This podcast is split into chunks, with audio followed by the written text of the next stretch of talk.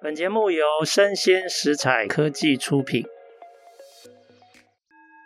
新创除了热血创意与活力，其他重点让长辈告诉你。欢迎收听《杨家长辈经》，未来的新创拼图。各位听众，大家好。这一次的《杨家长辈经》趋势讲讲啊，想要跟大家聊一下，在一月十五号左右的二零二四年的世界经济论坛。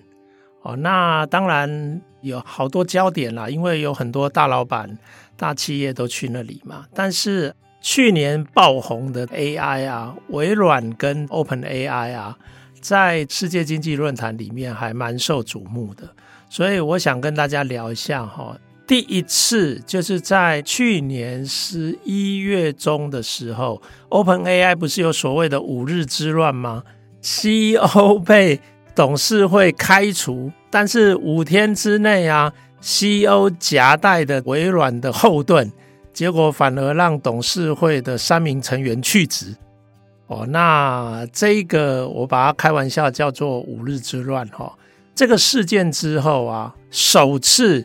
微软跟 OpenAI 就是微软的执行长 Nadella 跟 OpenAI 的执行长 Open 哦，他们首次啊共同出席在公开的场合上，那他们也一定会被问到 AI 的议题，所以微软跟 OpenAI 在世界经济论坛的 AI 谈话是这一集想要跟大家聊一下的哦。其实世界经济论坛哦，几乎是很多人都觉得它很像是大拜拜哈。通常大老板参加的重要目的都是为了关系工作，而因为在那个场合里面啊，你可能可以跟你非常重要的供应商，或者是合作伙伴，或者是花大钱的这些客户，你就有办法跟他们一起碰面啊，一起。social，所谓的关系工作哦，你知道为什么有很多大老板喜欢在高尔夫球场打球谈事情、谈生意，也是类似的目的哦。今年二零二四年的世界经济论坛啊，焦点当然就是，诶，这些企业圈的人他怎么看待他们自己跟 Microsoft 微软还有 OpenAI 的关系？那其实 Microsoft 跟 OpenAI 在我刚刚讲的十一月的时候啊，等于是他们联手啊，摆平了这个 OpenAI 公司内部的一些纷扰，所以他们的关系啊也被外界非常密切的注意哈。现在看起来哈，他们是无比的紧密合作的战友哈。那他们自己也都讲说。他们目前微软跟 OpenAI 是科技圈里面最紧密的兄弟战友 哦，兄弟情哦，最佳兄弟情哦。那看他们在论坛的谈话，大概精神看起来都很振奋哈，很多见解的共识也很高，也感觉得出来说，其实微软经过上一次协助欧盟重返他的公司啊。之后，其实微软对 OpenAI 的影响力跟主导性又更进一层楼了哈。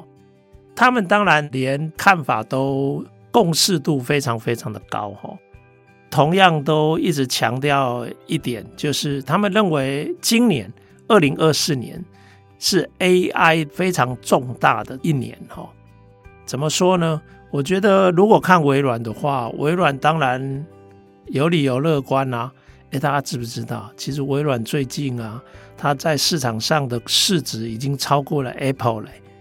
Apple 本来是世界龙头哦，它现在公司市值啊，第一的宝座已经被微软取代了。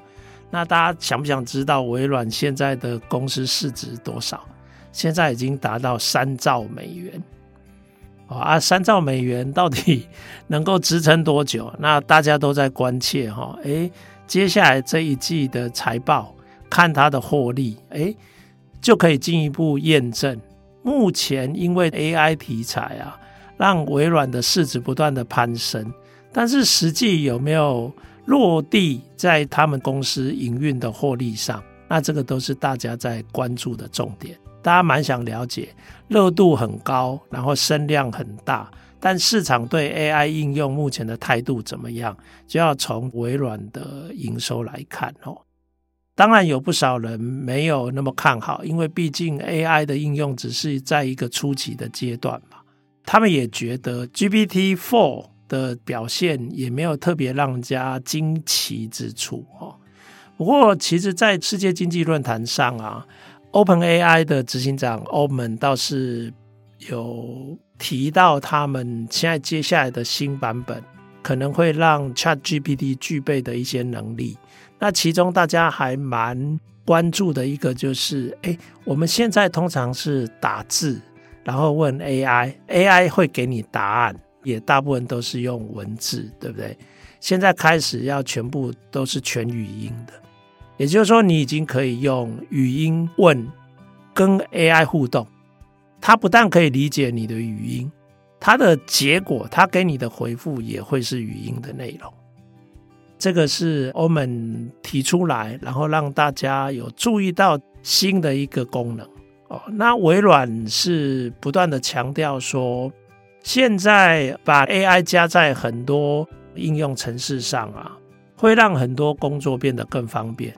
不管是工程师程式的撰写，或者是人写文章哦，他认为新的版本都会有进一步的提升。以 Oman 的观点来看哦，他的比喻我觉得还蛮有意思的哈。他说，现在这个 General AI 或者是 Artificial General Intelligence 一般性的人工智慧啊，它事实上代表是一种新的电脑，就是 New PC 新的电脑哦。他怎么说呢？他说，从有 PC 就是个人电脑以来，其实大部分的工作啊。都是分开的，而且老实说，还需要很多的人工哦，跟很多人的心力。可是有了 AI，这是第一次，第一次啊，可以有机会用更轻松的方式完成更多原本麻烦工作。也就是说，AI 的应用，它开始产生了一个这样明显的驱动力。这样的话，其实现在我们过去用的电脑，在未来会变得更方便，所以他把这个 AI 的应用当成是一个新的电脑的出现。那以微软的供应链系统开发的 team 来讲，他们过去在开发的时候啊，都还要把这些决策的相关的影响啊，要跟财务部门同步。那财务部门就要等他们在有空的时候，比如说每一季的时候，他们有可能才处理。可是现在财务部门的很多决策，他们已经用 AI 的模型评估来取代，所以整个开发的效率有大幅的提高。OK，那目前有很多市场上或各界的见解都认为说，AI 如果一直持续的。拓展、扩张应用下去，它会取代很多我们现在的技术工作者，比如说会计师。所以啊，这一类的讨论、顾虑、不同的意见很多。那最近一个在一月十四号出版的国际货币基金研究报告也有指出，哈，他说劳动市场因为 AI 应用的推进，哦。有可能会越来越明显的改变。目前受到冲击最显著的，主要会有大学学历的工作者。但是，虽然一方面他们是最可能受到冲击的劳动参与者，却有可能是最有机会掌握科技应用新机会跟利益的一群人。所以，也就是说，这个科技的应用迫使你必须要改变。但是这个改变也是因为你本身就一定有一定的教育程度，有一定的技术能力，你也有机会可以去掌握这些新的可能性。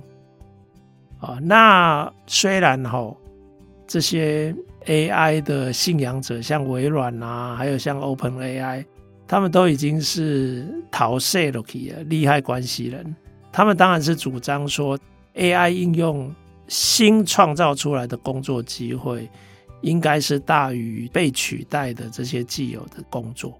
不过，我倒觉得他们有一个观点是值得注意的，他说，当 AI 啊应用变得更为广泛了哈，其实啊，不同领域之间的劳动力的移动会变得更活跃，会变得更顺畅。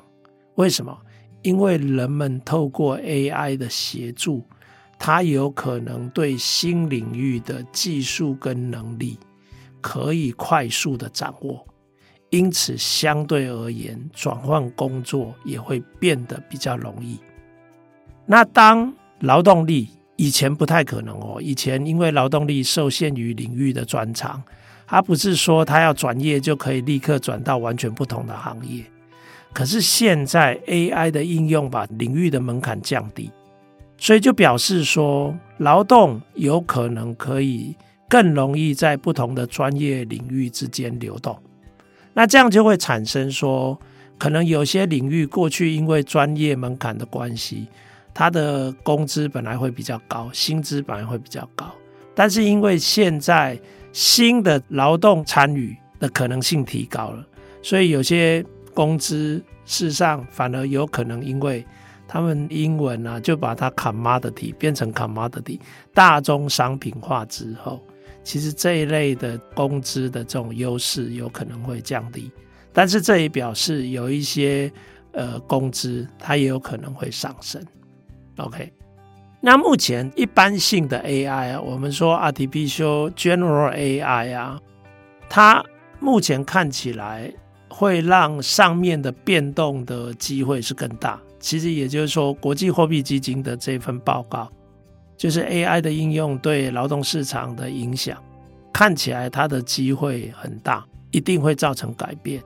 那持末日论者非常疑虑 AI 的应用哦，可能会引发很多问题哦。这一类的末日论者的疑虑啊，可想而知。我觉得在日后啊，当 AI 应用变得更进一步的时候，这一类的论点啊，它的声量一定也会跟着提高。不过，OpenAI 其实它当初设立的宗旨就是，不管用非盈利或盈利的方式，它就是要持续发展一般性的人工智慧。这个路线目前欧盟它也强调，这个路线是现有的团队坚持的。所以他一定是会持续的做下去。那但他对于末日论者或对 AI 有疑虑的意见，他的说法是这样：他说，你看这个 iPhone 的演进啊，事实上所有的进展啊，都是逐渐累积的。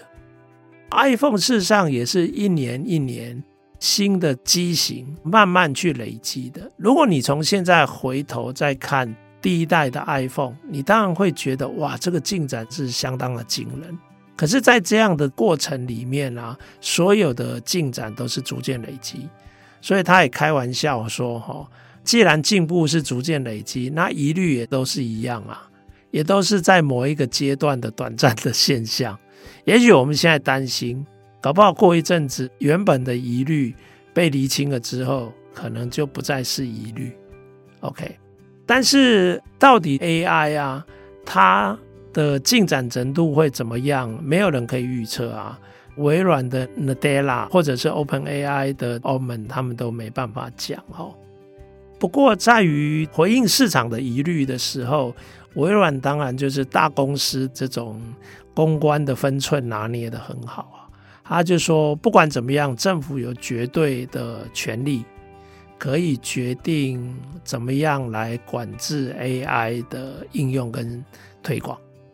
那欧盟比较年轻啦，他就补充一下哈，说：诶，新科技的使用啊，几乎都是同时既带有潜在利益，也带有潜在的风险跟代价。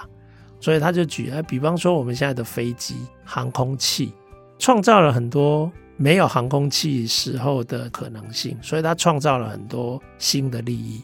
但是当空难发生的时候，它也造成了以前从来没有的一些问题跟麻烦。所以人工智慧，它觉得使用上也是这样，一定都会同时具有潜在的利益跟风险。因此，所谓的安全问题，恐怕不是很简单的二分法的问题。也不是简单的你用或不用的问题。然后他说，不管是安全的议题，或者是不安全的疑虑，常常都是很多小的决定，它逐渐累积之后才发生。啊，所以他的意思就是说，我们不要因为过度担忧，然后把很多可能性都扼杀掉。那，这个是他的补充。OK，那目前看起来就是因为去年底 OpenAI 内部的纷扰，目前微软跟 OpenAI 的关系看起来是更上一层楼。我想不久微软应该就可以在 OpenAI 的董事会里面有一席的席位。看起来 OpenAI 的趋势应该就是透过企业的资源往市场应用的方向来推进。OpenAI 如果往这个方向持续的推进的话，那想必另外一个路线就是担心 AI 产生各种我们难以预见的风险，甚至灾害。这一派的论调或见解，应该也会持续的发生。那这也会带给政府相当的压力，或者相当的理由。政府在未来 AI 的应用，这个舞台也不会少了他们的角色。好啊，那以上就是微软跟 OpenAI 在世界经济论坛一些简单的谈话的重点。好，那我摘要出来分享给各位听众，希望各位听众觉得这个资讯有参考性。那也谢谢各位听众的收听，我们下次见。